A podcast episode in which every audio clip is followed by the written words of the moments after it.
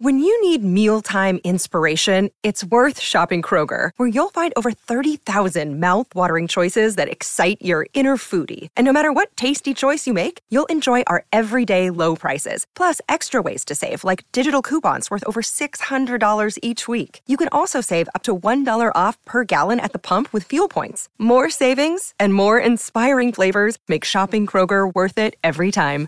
Kroger, fresh for everyone. Fuel restrictions apply. Una producción original de True. Bienvenidos a Mr. Fantasy Football, el podcast que te llevará a la cima de tus ligas y te convertirá en un auténtico maestro del fantasy. Con el Doc Roberto Rangel y Rodrigo Rangel. Este es el kickoff de Mr. Fantasy Football. Bienvenidos a un nuevo episodio de Mr. Fantasy Football. Así es. Y semana muy especial, día muy especial, episodio bastante especial porque, por un lado, como yo he dicho últimamente, ya acaba la NFL, acaba la temporada 2023, pero mm, mira, esa es una buena pregunta. Tú, para, para ti, ¿tú cuál es tu época favorita de la NFL? Porque está desde el Combine. Ahorita toca hablar del Super Bowl, pero igual están los playoffs en general, el Pro Bowl, la temporada regular. ¿Qué es lo que te gusta más? Es una gran pregunta. Eh, la verdad, nos, yo soy fiel al fantasy. Y a los que nos encanta el fantasy, la mejor época es justamente la que viene. O sea, justamente lo que me gusta es analizar jugadores, o sea, lo que ya estuvimos viendo con el Senior Bowl, estar viendo los movimientos que están haciendo en pretemporada y justamente esas tres semanitas antes de que empiece la temporada, esas semanas en donde haces el draft, esa, ese momento, la primera semana, es lo que más me gusta de la NFL porque me encanta el fantasy. Entonces yo creo que es como lo, que más me gusta. Me gusta el Super Bowl. claro que me gusta el Super Bowl, me gusta el análisis. Ahorita está pesadísimo este episodio, pero yo me quedaría con esas semanas. ¿Tú? Ok, yo, es que mira, yo justo, yo tengo un amor-odio a los playoffs y a la temporada. mira, amor-odio más bien a, a fantasy, porque la verdad si te apasiona mucho, llega hay, hay periodos en los que te estresas mucho. Es, horrible, ¿no? En la temporada. no, no, no. Si te gusta el fantasy, claro que sufres. Y también me gustan mucho los playoffs y ya, playoffs de la vida real y el Super Bowl, porque ya es un, un relaxito, ya vienes bastante, pues bastante aprendido de todo lo que viste en la temporada. Y pues es un juegazo el Super Bowl. Últimamente han sido buenos juegos, no han sido malos. El último malo fue el de Rams contra Patriotas, malísimo. pero por eso esperemos que este sea un buen juego. Pero en fin, este episodio va justamente a hablar de ello, del Super Bowl. Sí, y también ahorita la parte que tampoco me gusta tanto que ya se acerque el Super Bowl es que todo el análisis, todos los jugadores, tanto que aprendiste toda la temporada de qué esquemas, qué coordinador ofensivo, qué coordinador defensivo, todo eso ya se acabó. O sea, justamente vas viendo cómo se van cayendo los jugadores y es como, ¡ah, qué dolor! Pero el día de hoy nos vamos a poner la playera de un equipo. Así es. Hoy la regla es que hoy vamos a hablar de quién. De los mismísimos Kansas City Chiefs. Vamos a hablar de los Kansas City Chiefs. Bueno, me estoy adelantando un poquito. Vamos a lo clásico, noticias. Antes de irnos de full con este episodio. Ok unas cuantas noticias que han habido ahorita en esta semana de eh, pues semana de preparación del Super Bowl. Me gustaría hacer énfasis en una. Ya, hemos, ya hablamos justamente de cambios de coordinadores ofensivos, coordinadores defensivos. por ejemplo, que Jim Harbaugh ya llega a los Chargers, muy interesante. Y va a jalar a todo su equipo de coaches de Michigan. Ya jaló al coordinador defensivo, este no me acuerdo el nombre. Y también se rumor quiere traer al, a uno de a uno de linieros. Entonces, muy interesante lo que hace Harbaugh. Pero lo que hay más chisme es lo que está pasando en los Washington Commanders, que este, llega Dan Quinn, que ya salió la noticia que no era su primera opción, era su tercera opción, porque ellos iban por el coordinador ofensivo de Detroit, después intentaron por el que ya el nuevo head coach de Seattle tampoco le salió, van por Dan Quinn, y lo que hace Dan Quinn con mucha influencia, dicen por ahí de este... Another day is here, and you're ready for it. What to wear? Check. Breakfast, lunch, and dinner? Check. Planning for what's next and how to save for it? That's where Bank of America can help. For your financial to-dos, Bank of America has experts ready to help get you closer to your goals. Get started at one of our local financial centers or 24-7 in our mobile banking app. Find a location near you at bankofamerica.com slash talk to us. What would you like the power to do? Mobile banking requires downloading the app and is only available for select devices. Message and data rates may apply. Bank of America NA, member FDIC. De un... ¿Quién fue? No me acuerdo. Ahorita me acuerdo el nombre. Jalan a Cliff Kingsbury a ser su nuevo coordinador ofensivo, que él en teoría está firmado por los, por los Raiders. Y aquí la cuestión es que salió la duda. ¿Qué onda con Eric Bieniemy? Porque ya tienen dos coordinadores ofensivos. Justamente ya tienen dos coordinadores ofensivos. Ya salió la noticia también que van a cortar a Bienemi. Sí. No sabemos dónde va a terminar. Es un gran elemento. Lo interesante aquí es que él había llegado para ser head coach de los Commanders. Era el plan. Sí. Y no se lo cumplieron. Ah, pues mira, muy malo por Eric Bieniemy. Si no lo conocen, justo era el coordinador ofensivo de los Kansas City Chiefs en su, bueno, no sé si decir en su época dorada, porque todavía la sigue siendo. pero es decir, cuando la ofensa era más explosiva de Kansas City, el que la mandaba, el que la coordinaba era Eric Bieniemy y sí se merece un puesto de head coach a mi punto de vista. Yo sé que esta temporada con Washington no vimos algo tan relevante en términos de fantasy, se ve más reflejado porque digo Sam Howell semana tras semana era un quarterback streamer, un quarterback que nos gustaba bastante. La rotación con Brian y, y Antonio Gibson era muy, muy complicada en semanas tras semanas, pero en sí era una ofensa bastante decente, no diría buena. Que lo hemos hablado mil veces de los wide receivers, van a ver un episodio, pero no me quiero atascar tanto en esas noticias, como que Sí. lo relevante, chismes del Super Bowl ahorita estaremos diciendo, porque este episodio ya lo dijimos, vamos a hablar de nada más y nada menos, somos fanáticos el día de hoy de los Kansas City Chiefs. Se va a hablar bien de todo lo bueno de Kansas City Chiefs, va a estar muy sabroso el episodio, ya habrá su episodio de los 49ers, ¿qué onda con estos, con estos Chiefs en este Super Bowl? Nada de, de lo que traíamos, porque no somos tan fans en fantasy de Mahomes. Sí. Pero ahora nos vamos a poner a playar de los Kansas City Chiefs. Sí. Entonces, ojo con eso. Sí, sí, sí. Así que toca hablar del mismísimo Super Bowl. Empecemos del lado de los Kansas City Chiefs. Así que si eres fan de Kansas City, justamente te va, te va a gustar o vas a odiar este episodio porque vamos a dar puntos, yo creo que tanto a favor como en contra. Porque cuando analizas un. Bueno, y es que es mucho lo que hacemos aquí. Digo, en otros episodios, en otras ocasiones, incluso en otros programas, pueden llegar a ver que unos más se inclinan hacia un equipo, pero aquí somos mucho de números, mucha estadística y mucho a tratar de dar una opinión objetiva del equipo, de ver si lo puede ganar o lo puede perder. Pues yo, me- de verdad, me voy a poner a playar de los Kansas City Chiefs. Espero que me revoques muchas cosas de las que voy a estar diciendo. Porque hay mucha gente que quiere ver los campeones y hay alta posibilidad de ver los campeones. Eso es lo que yo voy a defender en el episodio de hoy. Y ya, como saben, ya lo dijiste, números. Si nos estás escuchando en Spotify, muchísimas gracias. Pero también en YouTube, gráficas, gráficas, gráficas, gráficas. Para los primeros que nos escuchan, ¿qué está apareciendo ahorita en la pantalla? Justamente, si están viendo la pantalla, aquí podrán ver dos ilustraciones, diría yo. Una es del equipo de 49ers y los Kansas City Chiefs, cuál equipo es mejor por posición, es decir, desde quarterback, running back, wide receiver, línea ofensiva, hasta posiciones defensivas. Y tienen una segunda que está muchísimo más chiquita, está hasta el lado izquierdo, derecho. Derecho. eh, Bueno, derecho. allá. De, ajá, de ese lado. Ah, de no, una encuesta en Instagram, justamente que les hicimos hace unas semanas, de quién cree, qué, qué equipo creían que fuera a llevarse el Super Bowl. Y la mayoría, es decir, el 59% de la gente dijo San Francisco y el 41% nada más los Kansas City Chiefs. que se repite lo que estamos viendo en la semana de preparación, que viste cómo abucharon a los Kansas City Chiefs cuando estaban haciendo las entrevistas justamente cuando estaban en el campo el lunes en la noche. No, no lo vi. Los abucharon mal. Empezaba a hablar Patrick Mahomes, abuchado. Torres Kelsey, abuchado. Isaiah Pacheco, abuchado. Todos abuchados y obviamente la mayoría de la gente quiere ver ganar a los 49ers. Sí, porque mira, algo chistoso igual, si no nos siguen en Instagram, algo que llegamos a hacer después de que Kansas City justo le ganó a Baltimore, fue una serie de preguntas de ver cómo ven que hayan ganado los Kansas City Chiefs y mucha gente diría yo, estuvo más del lado que no querían que ganara Kansas City. Hubo, claro que hubo gente que dijo que viene la dinastía, es la nueva dinastía de Mahomes y Andy Reid y los Kansas City Chiefs, pero mucha otra gente decía ya chole, ya llegaron mucho, ya ganaron mucho. Y la verdad, se muchos dicen que sí se merecía ganar más Baltimore. Y por otro lado, hay un factor extra que hace mucha gente odiar aún más a los Kansas City Chiefs. Y es de lo que empezaremos a hablar. Ok. Me crearía, cre- creo yo, ¿no? Creo que sí es de lo que vamos a estar hablando. Es interesante ese punto. A ver, venga. eh, tú, yo te voy siguiendo. ¿De qué quieres que empecemos a hablar? Mucha gente tiende a odiar un poco más a los Kansas City Chiefs por Taylor Swift. Pero, a ver, aquí hay un punto. Yo creo que hay dos versiones justamente de cómo ver a los Kansas City Chiefs. Porque si te das cuenta, por lo regular, la gente yo creo que tiende a odiar a este equipo que va ganando, que le va muy bien, que suele hacer, no sé si las, decir las cosas bien, pero que se está formando una dinastía. Pasó con los Pats, ahorita está pasando con Kansas City, pero si más allá de eso a la gente le causa más odio Kansas City es por Taylor Swift. Que yo ya dije mi punto de vista. Hoy me pongo la pelea de los Kansas City Chiefs y voy a defenderlos, ¿eh? Sí. Venga, eh, a mí lo que me gusta es que está jalando gente. Y lo llegaron a decir. Y Patrick Mahomes lo llegó a decir en una entrevista ahorita. ¿Saben qué? Yo quiero que esto sea internacional. No creo que se quede en Estados Unidos. Quiero que todo el mundo empiece a ver el deporte que amo. Y yo lo mismo digo, igual que Patrick Mahomes. Este es el deporte que amamos. Nos encanta. Y que haya más gente que esté llegando al deporte. Aunque sea por Taylor Swift.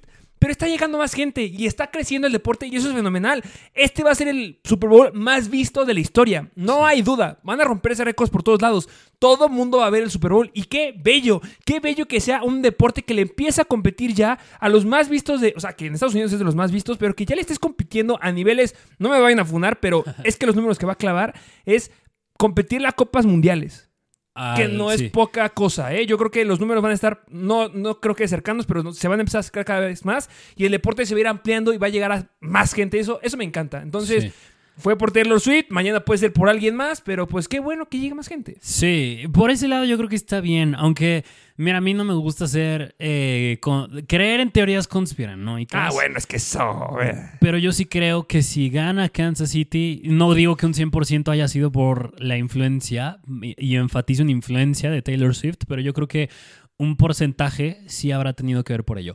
Eso creo yo. No quiero irme a, términos específicos, pero yo sí creo que si, gana, si ganan Instagram, yo creo que sí va más bien, si gana Kansas City, sí va a haber cierto cierta influencia de Taylor Swift por el cual haya ganado Kansas City. Pero en fin, en veces les hablamos aquí de la cobertura que maneja la defensa, cómo le van los corebacks, cómo le van los running backs, lo cual vamos a hacer aquí. Así que no dejamos eso a un lado, pero yo sí creo que va a influir un poco. Pero ya vámonos de full a hablar de los Kansas City Chiefs. ¿Qué te parece? ¿Traes unos datitos generales por ahí, sabrosos? Mira, es que ya rompimos un poquito la rutina, pero hablar del Super Bowl, empecemos del over-under. El over-under es de 45.5 puntos, bastante regular, y son favoritos los 49ers nada más por dos puntos. Y estos datos que les voy a mencionar ya los tocaremos un poco cuando hablemos de los 49ers, pero del lado de Kansas City, desde el 2018, cuando Kansas City ha sido underdog, es decir, cuando ha sido no favorito, han ganado 10 de 15 partidos. Es decir, 2018 desde el año en el que llega Patrick Mahomes a ser coreback de los Kansas City Chiefs, coreback titular. Eh, otro dato que me gusta bastante es que desde el 2020, más bien en esta temporada, 2023, en 12 juegos donde Kansas City ha tenido un over-under del, del, que les acabo de decir, de 45.5 puntos o más, en solo dos ocasiones ha caído el over. Interesante. Eso no es nada favorable si le quieren apostar al over, porque entiendo que sean ofensivas bastante buenas, pero yo diría más que es un juego defensivo. Pero ahora bien, eh, desde el 2018 Kansas City y los 49ers se han enfrentado tres veces, de las cuales tres Kansas City ha ganado todas, y en todas ha caído un over de más de 50 puntos. Sí, y en todos esos partidos, está buscando el dato, pero no lo encuentro. Es, eh, los Chiefs, aquí está. Eh, en los tres enfrentamientos que han tenido justamente los Kansas City Chiefs en contra de los 49ers, los Chiefs han anotado 37.7.5 por partido. Cada vez que, ya hablando un poquito más de, este partido, cada vez que se enfrentan en contra de los 49ers, ojo con esto, en los tres enfrentamientos que han tenido con Patrick Mahomes, 37.7 puntos son los que clava los Kansas City Chiefs, entonces tengan mucho cuidado con esto. El última, la última vez que se enfrentaron fue en el 2022, cuando Mahomes lanzó, ojo, eh, 423 yardas aéreas y 3 touchdowns. Saben jugarle a los 49ers. Ok, ok, que digo, también es una muestra un, tanto pequeña, ¿no? O sea, tres son, partidos. son tres juegos desde el 2018, estamos hablando del 2024, ya fue hace seis años desde el periodo que le estamos hablando, así que Claro que ha cambiado porque en, este, en estos tres enfrentamientos no en todos ha estado Brock Purdy. Así que en unos momentos era Jimmy G el que se enfrentaba a estos Kansas City Chiefs y tampoco eran los mismos Chiefs. No tenían a Tyreek Hill y no tenían a más jugadores. Pero digo, menciona a Tyreek Hill porque era, a mi punto de vista, el que más levantaba esta ofensa, además de Kelsey y Mahomes. Así que es una muestra pequeña, pero bastante significativa. ¿Qué te parece que nos vayamos a hablar de Patrick Mahomes o algún título por ahí? No, no, no. Vámonos a hablar de los, de los Kansas City Chiefs. Tenemos que hablar de Patrick Mahomes y voy a defender a Patrick Mahomes a capa y espada en este episodio. ¿Por qué? Porque Patrick Mahomes ha sido el quarterback más eficiente que hemos visto desde el 2018. Fin, en playoffs, Patrick Mahomes es el dueño de los playoffs desde hace seis años. En sus últimos seis partidos en playoffs, es decir, 2022, desde 2022, ha tenido cero intercepciones. Y no es cualquier cosa. Recordemos que en el 2022 se enfrentó en contra de las mejores defensivas que había, que ahorita les voy a decir el récord que traía justamente los Eagles en ese momento, y tuvo cero intercepciones. Entonces, Patrick Mahomes empezó en el 2018, ya tiene tres apariciones en el Super Bowl, muy buena experiencia, ya tiene dos ganados, tiene uno perdido, y ojo con esto, que ha mejorado, eh, ha tenido intercepciones en, otros, en los otros Super Bowls, ya lo diré ahorita, pero desde 2022, últimos seis partidos en playoffs, cero intercepciones, obviamente contando los de esta temporada. Ok, o sea, lo que me estás diciendo básicamente es que se viene un juegazo de Mahomes independientemente de la defensa. Me quiero ir un poquito y voy a abusar un poquito de mi tiempo ahorita el micrófono porque quiero que me esté rebotando ciertas cosas porque quiero hablar de lo que ha sido Patrick Mahomes en los últimos Super Bowls. Ok. Quiero irme al Super Bowl 54, primer Super Bowl que llega justamente Patrick Mahomes que va en contra de los 49ers. Que ojo, eh, los 49ers esta temporada tienen una gran defensiva, ya hablaremos de eso en su episodio, pero en ese Super Bowl recordemos que tenía un perímetro elite. ¿Quién estaba ahí? Richard Sherman. Y en contra de Richard Sherman, que se me hace que es un mejor corner, no sé, ya lo discutiremos, en contra de los que está ahorita justamente, le fue muy bien a Mahomes porque logró ganar su primer Super Bowl. ¿Cuál fue la clave en este Super Bowl o qué fue lo que vimos? La presión, el pass rush que tuvieron sobre Patrick Mahomes, ya estaremos hablando muchísimo de eso, pero quiero irnos a los números, que es lo que nos gusta a nosotros. 40, en el 40% de los snaps estuvieron haciéndole presión a Patrick Mahomes en los primeros tres cuartos. Es decir, con, este, con este pass rush, con esta presión que le están metiendo a Patrick Mahomes, bajó su eficiencia, tú nos darás ahorita datos de esos, pero gracias a eso tuvo dos intercepciones y dos fumbles, cuatro pérdidas de balón. ¿Qué sucedió? ¿Qué, ¿En qué se tradujo esto? Que en los primeros 50 minutos tuvo Patrick Mahomes 18 pases completos de 29 intentos para 172 yardas, 0 touchdowns y dos intercepciones y los dos fumbles. ¿Qué generó esto en el partido? Un déficit de 10 puntos. ¿Y qué viene? ¿Y cuál es la magia de la que estaré hablando en todo el episodio? Que nunca des por vencido a Patrick Mahomes, porque le faltaron o solamente necesitó los 10 últimos, los 10 últimos minutos de ese Super Bowl para completar 8 pases de 3 intentos, 114 yardas, 2 touchdowns y romper ese déficit de 10 puntos y coronarse como el primer campeón del Super Bowl de la nueva era de los Kansas City Chiefs. Sí, justamente, o sea, si recuerdan aquel Super Bowl, básicamente se define en el cuarto cuarto, o sea, básicamente fue un comeback no tan impresionante como han habido otros más comebacks en la NFL, pero fue uno bastante bueno de Kansas City. Y el punto que dijiste, de la presión que le tienes que poner a Mahomes, justo lo hemos mencionado ya cuando hemos hablado específicamente de los juegos ya en playoffs, hablando de Kansas City, porque una cosa es meterle presión a Mahomes con el pass rush y otra es mandarle blitz, porque les hemos dicho, Mahomes, curiosamente, es de los corebacks, y no es que me atrevo a decir, el único coreback que juega mejor cuando le mandas blitz a cuando no le mandas blitz. Es decir, si presionas a Mahomes, tienes que ser eficiente si le mandas blitz, o bien tienes que ser bastante bueno al hacerlo. Y no es como que no tenga las armas San Francisco, yo creo que sí las tiene. Es decir, hablar de Nick Bosa, hablar de Chase Young, hablar de Jarvon Hargrave. Yo creo que lo pueden hacer, y ahí es donde hablando del lado de Kansas City me preocupa un poco porque Joe Thuney está cuestionable para jugar y si no juega es una baja importante. Yo creo que no juega, eh, yo creo que no va a jugar. Y yo creo que ahí es un área de oportunidad para San Francisco que sí pueden meterle buena presión a Mahomes. Y ahorita me encanta, estamos presente, pasado, presente, pasado. Me voy a ir otra vez al pasado, me voy a ir ahora al Super Bowl 55 en contra de Tampa Bay. La gran derrota que tuvo Patrick Mahomes, gran derrota de 31 puntos en contra de 9 puntos de Kansas City. Pero recordemos qué pasó justamente en ese Super Bowl. Los Kansas City Chiefs llegaban con un Patrick Mahomes lesionado después de una caída que tuvo en el partido divisional en la cadera, que se lesionó y estamos como que, ay, qué mal por Patrick Mahomes. Pero lo importante es que tuvo tres bajas de titulares en su línea ofensiva. Solamente había un liniero que jugó en su posición natural. ¿Quién era? El centro que es, el centro que es Aston Raider. De ahí en fuera, todos los demás estaban campechaneando nueva posición. Y ya les dije, tres bajas importantes en la línea ofensiva. ¿Y a quién se estaba enfrentando? Que vamos a hacer la comparación ahorita, como ya lo dijiste, contra Shaquille Barrett, Vita Bea y Devin White. ¿Qué generó esto? Presión no del 40% como lo tuvo en el Super Bowl 54, sino que aquí fue una presión del 55% de los snaps. Lo trajeron a pan y tan tan al buen Patrick Mahomes y eso generó que, pues bueno, tuvieras una gran pérdida de 31 puntos en contra de 9 puntos. Y obviamente, ¿qué hicieron los Kansas City Chiefs? Se dieron cuenta que necesitan una línea ofensiva relevante y que pueda cubrir a Mahomes porque eso es vital. Y en temporada baja firmaron a cinco lineros eh, ofensivos nuevos titulares. ¿Qué es lo que acabas de decir tú? Sí, sí, sí, sí, justo. Eh, mencionan los nombres relevantes que puede ser San Francisco traduciéndolo ahora este equipo es Eric Armstead, Nick Bosa, Chase Young y Jarvon Hargrave. Un punto que igual yo he mencionado nueve veces, pero lo podemos repetir porque es bastante relevante, es las semanas en las que justo Mahomes ha llegado a jugar bastante mal, tal como fue la semana 16 en contra de Raiders, la semana 4 en contra de los Jets, que juego bastante polémico, si no mal recuerdo de los primeros a los que fue Taylor Swift, y semana 6 en contra de los Broncos. Y en dichas tres semanas le han presionado a Mahomes en un 34 y 40%. Ahorita dijiste más del 50%. Lo que hizo Tampa Bay en aquel entonces fue una locura. Yo dudo que San Francisco vaya a poder hacerlo al nivel que lo hizo Tampa Bay en aquel entonces, que si no me recuerdo fue 2021. Pero yo creo que sí lo van a poder mantener en un 33, 30 y tantos por ciento como lo pueden hacer los Jets en la semana 4. Que, que, que ojo, es algo que no ha podido hacer San Francisco en, eh, hablando de playoffs. No lo pudo hacer contra Jordan Love y no lo pudo hacer contra, bueno, Jared Goff en cierta medida lo lograron hacer, pero la defensa de San Francisco últimamente no ha estado tan bien. Así que mm, es difícil ver estos números. Es que lo dijiste perfecto. Es que quitando a Fred Warner y a Nick Bosa, han sido muy deficientes en el pass rush Sí. los, la defensiva de los 49ers, pero ya hablaremos eso en su episodio, pero sí es muy importante lo que acabas de decir. Y ahora, agarrando lo que tú acabas de decir también, quiero regresarme un poquito al Super Bowl 57 en contra de los Eagles, porque ya les dije al inicio del episodio que algo traían los Eagles importante en ese entonces, que ahorita vamos a hacer la comparación con qué tan importante es que tú tengas buenos dineros defensivos presionando o qué tan importante es la línea ofensiva.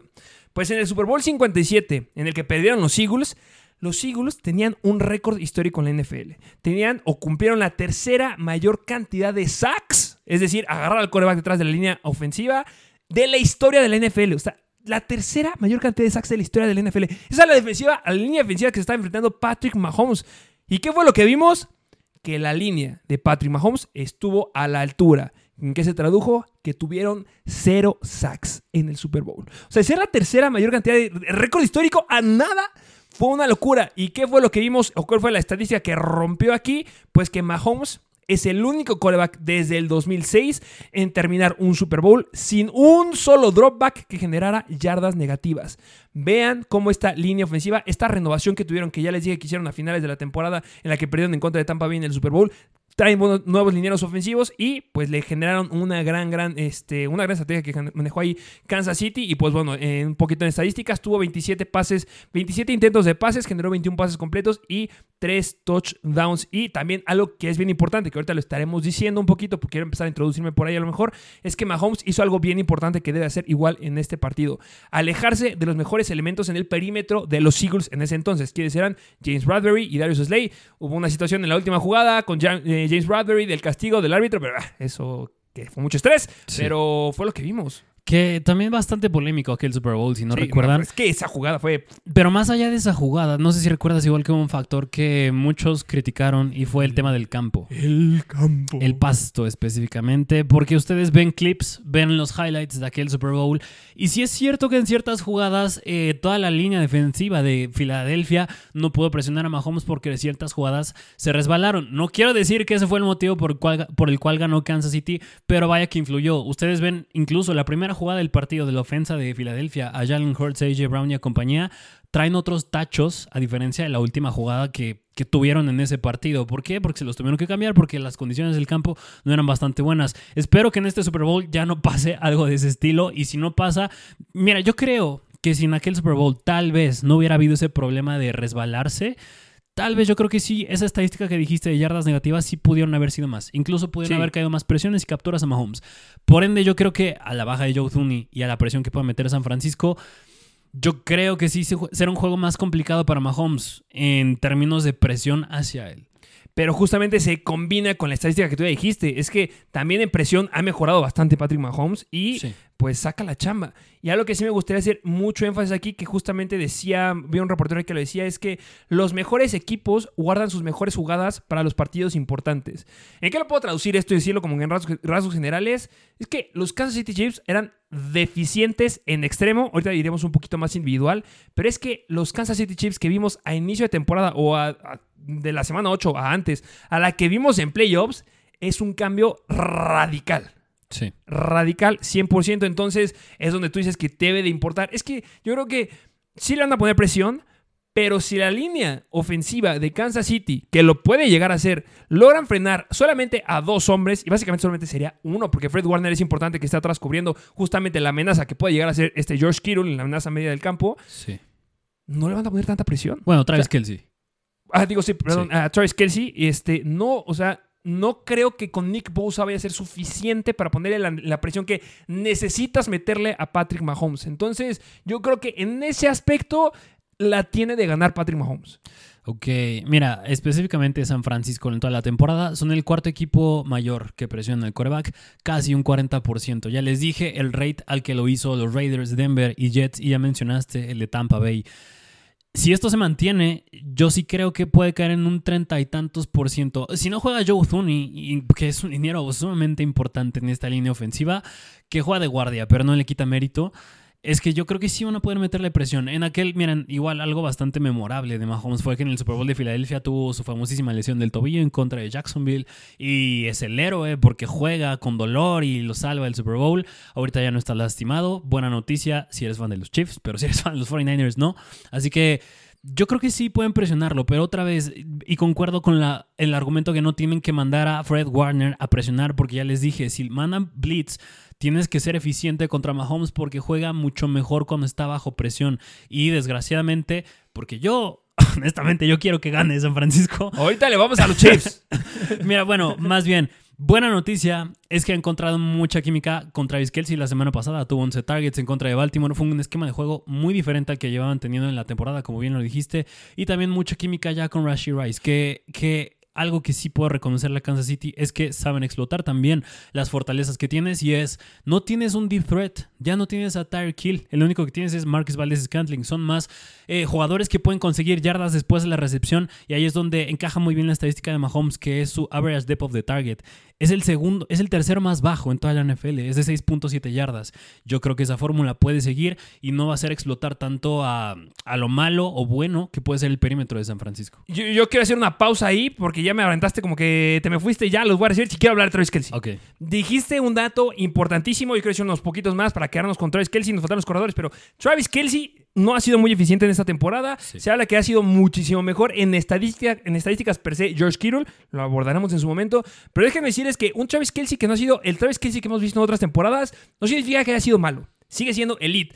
Y Ojo con esto, solamente le hacen falta 99 yardas en este Super Bowl para romper su récord personal de 360 yardas en un Super Bowl por aire, que es lo en, playoffs en general. Es decir, ahorita cuántas yardas tiene? Tiene aproximadamente unas 259 yardas, le hacen falta solamente 99, 261, perdón, y le hace falta solo 99 para poder romper este récord y un nuevo récord para Travis Kelsey. Yo creo que es muy asequible, justamente porque lo acabas de decir, en sus últimos dos partidos, no solamente el partido en contra de Baltimore, el partido también considerado el de Bills ha sido brillante. Ha sido de las mejores actuaciones que le hemos visto a un Tyrant de toda la NFL en la temporada. Repito, los últimos dos partidos que nos ha dado Travis Kelsey han sido de las mejores participaciones, de las mejores apariciones que hemos visto de un Tyrant de de toda la temporada, incluyendo a Sam Laporte, incluyendo a Mark Andrews, incluyendo al que quieras.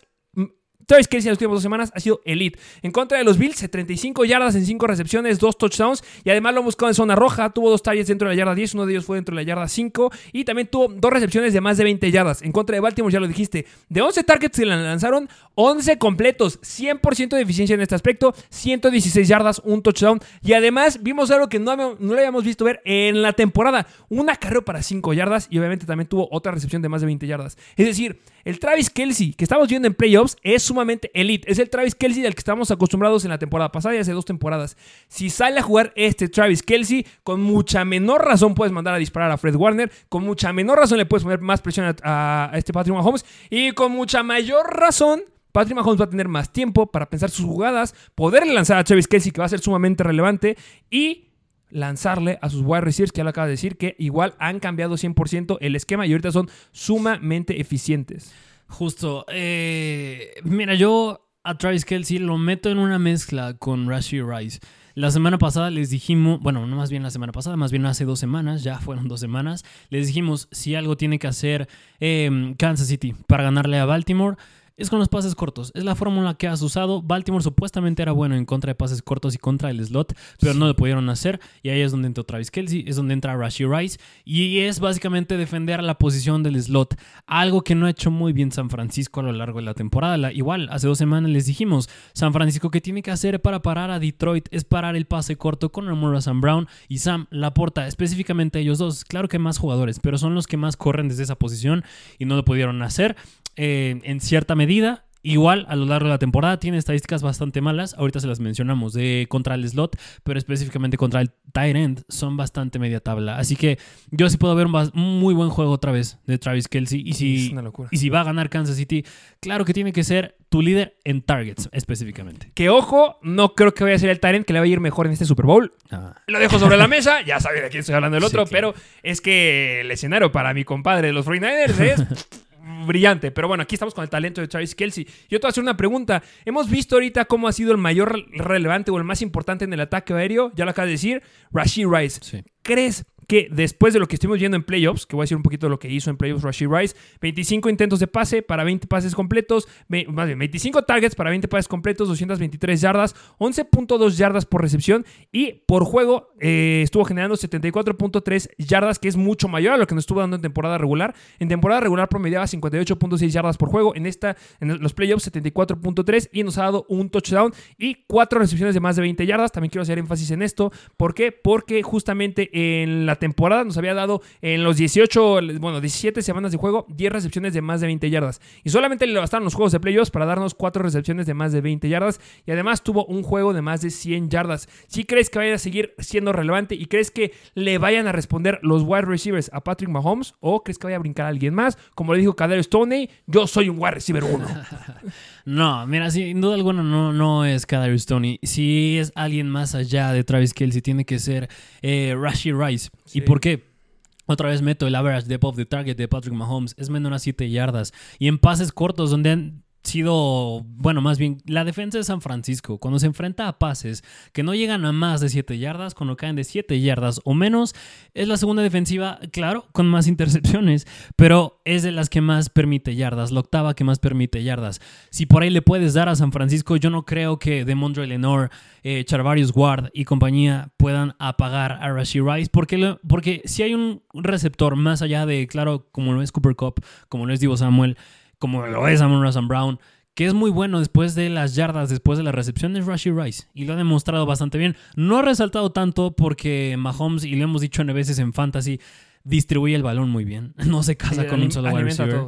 Así que yo sí creo que eh, eh, es muy similar la fórmula que, tiene que, que, tenía que hacer Detroit a la que tiene que hacer San Francisco. Es usar pases cortos, tienes un buen tight end, era Sam Laporta, es Travis Kelsey, tienes un buen receptor en yardas después de la recepción, era Sam Brown, es ahorita Rashi Rice. Y bueno, ahorita tocaremos el punto de los running backs, pero por ahí al menos sí tendría que ser la misma fórmula, pases cortos. Y justamente lo mismo que hemos visto con Travis Kelsey, lo mismo que ya les dijimos con Patrick Mahomes, es que los wide receivers son otra cosa completamente diferente a lo que vimos en temporada regular con lo que estamos viendo en playoffs. Si Patrick Mahomes hubiera tenido estos, estos wide receivers como le están respondiendo de playoffs en la temporada regular, se hubieran ganado 100% el boleto a playoffs, hubieran sido sumamente dominantes, pero pues bueno, se tardaron en responder, llegaron al Super Bowl, pero ojo, si estos wide receivers le responden como estuvieron respondiéndole en contra de Baltimore y en contra de los Bills, ojo porque tiene muchas herramientas y muchos elementos para que Patrick Mahomes logre sacar ese partido sin ningún problema. Sí, sí, sí, sí. Nada más un detalle con eh, Rice. Ok. Fumbles. Ah. ¿Cuál fue el detalle de los Baltimore Ravens? El fumble de Safe Flowers. Safe Flowers. Entonces, este Rashid Rice en temporada regular tuvo dos fumbles y en playoffs ya lleva un fumble. Manos seguras no es mucho. ¿Van a confiar en él? Sí. Entonces, si le empiezan a pegar a la bola, ojo que un cambio de posesión va a ser gracias a Rashid Rice. Sí. Y bueno, si son muy inexpertos en NFL, es el número 4, Rashid Rice, para que cuando vean el partido lo tengan ahí enfrente en muy su presente. tele. Vean el número 4. ¿Y qué número es Cadero Stoney? ¿19? Mira, ni me acuerdo. el que se pase de la línea y que no esté bien alineado, ese es cada Igual, el que tire balones ya saben quién es. es cada ¿Quién crees que tiene que ser el primero que tire un balón? ¿Malcolm Hartman? Eh, no, Stone. Tiene que ser Tony. Sí, es que debe ser Tony. Eh, corredores. ¿Qué me dices del buen Isaiah Pacheco? Que, oh, opa, me gusta. Sí, porque igual, la semana pasada, claro, bueno, más hace dos semanas, yo sigo diciendo que fue la semana pasada. Hace dos semanas, ¿de qué forma Detroit pudo atacar a estos 49ers y cómo hace tres semanas lo pudo hacer Green Bay? Fue el ataque terrestre. Aaron Jones, más de 100 yardas una vez más. Y Jamir Gibbs y David Montgomery, incluso Jameson Williams, le supieron correr bastante bien esta defensa. Y yo creo que, y es algo en lo que ha flanqueado mucho esta defensa de los 49ers. A lo largo de la temporada solía ser bastante buena. Cuando teníamos a un running back que se enfrentara a estos 49ers, les decíamos en fantasy, no lo inician. Mejor déjenlo sentado. O si lo van a iniciar, va a tener un juego muy. tengan expectativas bastante bajas. En el caso de Isaiah Pacheco, yo creo que buena noticia es que han sido bastante malas. Eh, ha sido bastante mala la defensa de los 49ers en contra del ataque terrestre. Mala noticia para él, otra vez lo sigo diciendo, es Joe Thuney. Y también otro punto, que esa es más mi percepción, yo no creo quizá Pacheco pueda tener un juego bastante relevante porque si no lo pudiste hacer la semana pasada en contra de Baltimore, veo muy difícil, otra vez, hace dos semanas, hace dos semanas en contra de Baltimore, veo muy difícil que lo puedas hacer en este en contra de los 49ers. Yo creo que si algo sí va a hacer Isaiah Pacheco es anotar.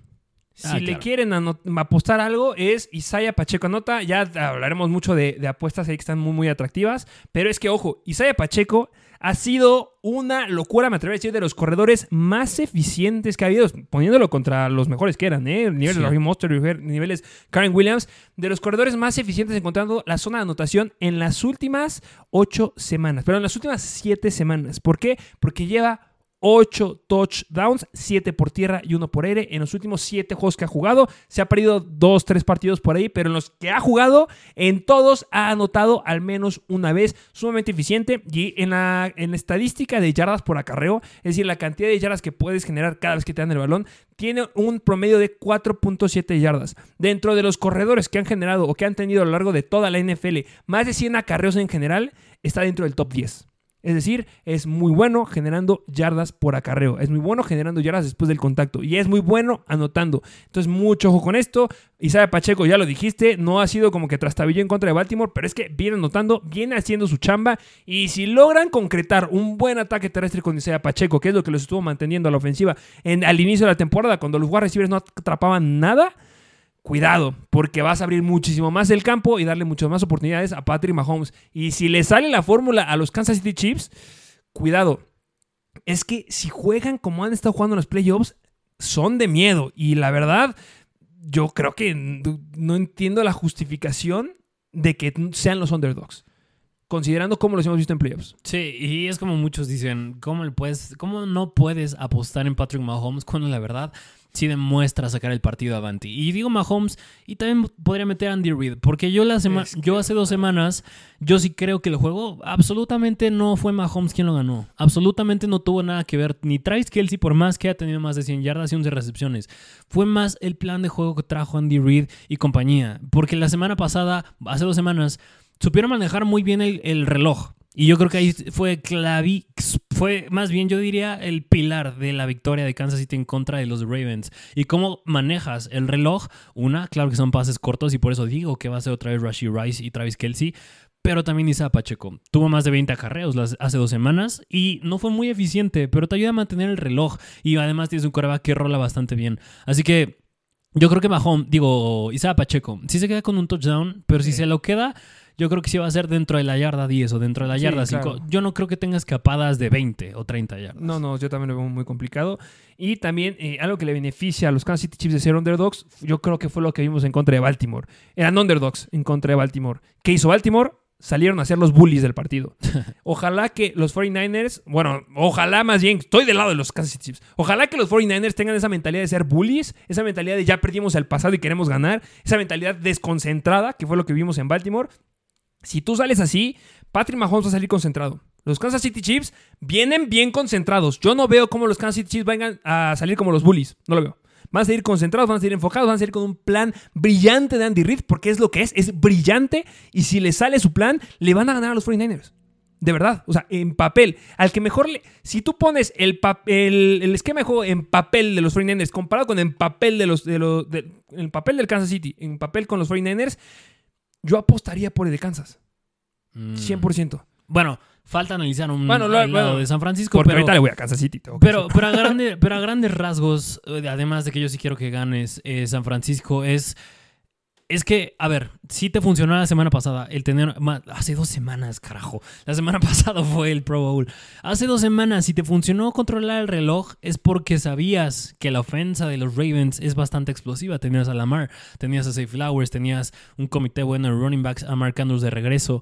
Y en este caso, si- si hay una ofensa que, que es, me atrevo a decir, la más explosiva del NFL, es la de San Francisco. Por ende. Cuidado. O sea, yo creo que sí te puede servir manejar el reloj, pero si San Francisco logra mantenerse al margen, ahí es cuando yo creo que vas a tener que usar un poquito más de jugadas explosivas, pases más largos, donde entre Marcus Valdez Scantling, donde entre ahora sí que un Travis Kelsey en pases más profundos. Y es algo que no ha, no ha hecho tanto Kansas City últimamente. Y es donde a mí me va a interesar más ver el juego por- porque va a ser como, a ver, es algo que no los hemos visto hace- hacer en un largo rato esta temporada, así que vamos a ver cómo manejan la situación. En ese caso, sí me preocuparía que San Francisco se mantenga al margen, pero eso ya sería hablar justo de la ofensa de los 49ers. Sí, obviamente hay muchas formas en que también los 49ers le pueden dar la vuelta a todo lo que estamos diciendo, ¿eh? Sí, pero lo dejamos en otro episodio. Pero lo que también debo decir que sí, en verdad, quitándome esta, esta playera que tengo ahorita de Kansas City, si quiero ver ganar a Kansas City y si los voy a ganar, voy a estar feliz por la defensiva. Lo he dicho mil veces, quiero que gane esta defensiva. Me gusta la defensiva de los 49ers, pero la que me gusta más es la defensiva de Kansas City. Debe de ser dominante. En los últimos tres partidos en el playoffs, Miami, Buffalo y los Bills solamente han permitido 41 puntos combinados. 41 puntos a la ofensiva de Baltimore, a la ofensiva de Buffalo. Bueno, eh, Buffalo. Sí. Pero a la ofen- ofensiva de Miami, 40 es una locura. Sí. Son elite.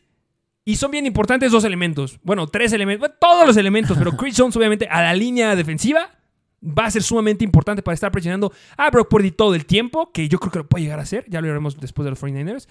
Pero Trent McDuffie y la Jarvis Smith. Sí. Locura de hombres. Locura de hombres estos dos.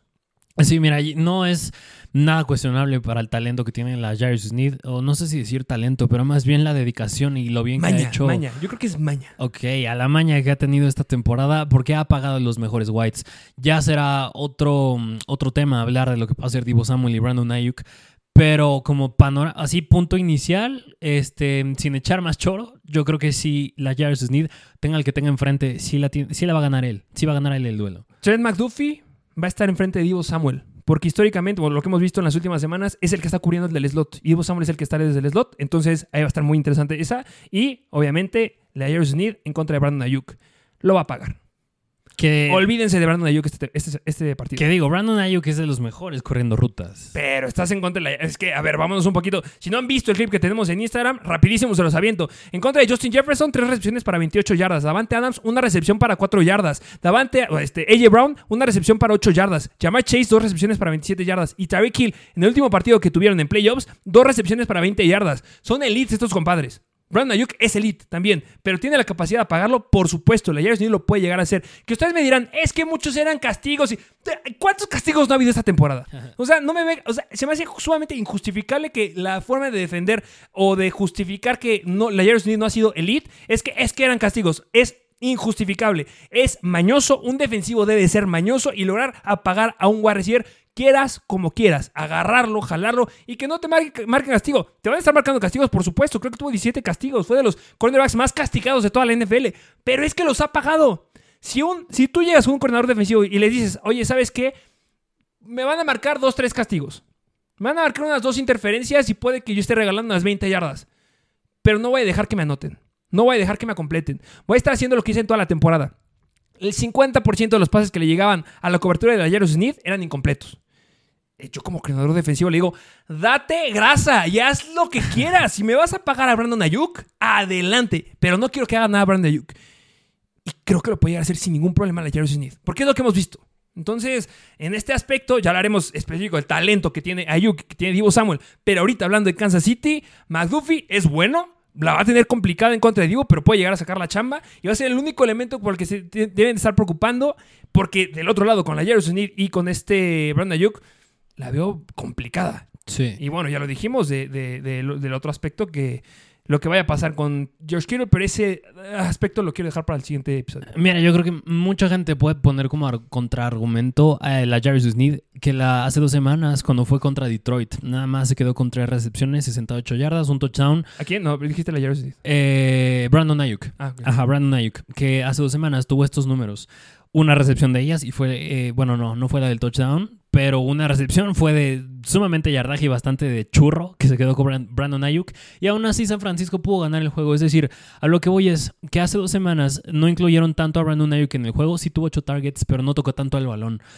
¿Crees que sea esencial que la Jarvis Smith pueda apagar a Brandon Ayuk considerando que tienes a un McCaffrey, un Kill y un Divo Samuel que, digo, ellos tres, pues yo creo que sí pueden sacar un- la chamba. Sí, pero es que no creo que sea momento de experimentar. O sea, si ya tienes entrenado a McDuffie, es que, o sea, tampoco es tan fácil como estar moviendo a, lo- a los defensivos. O sea, si tú ya sabes cómo cubrir al del slot, quédate Sí. con el del slot. Y, o sea, yo creo que sí tiene más talento Divo Samuel.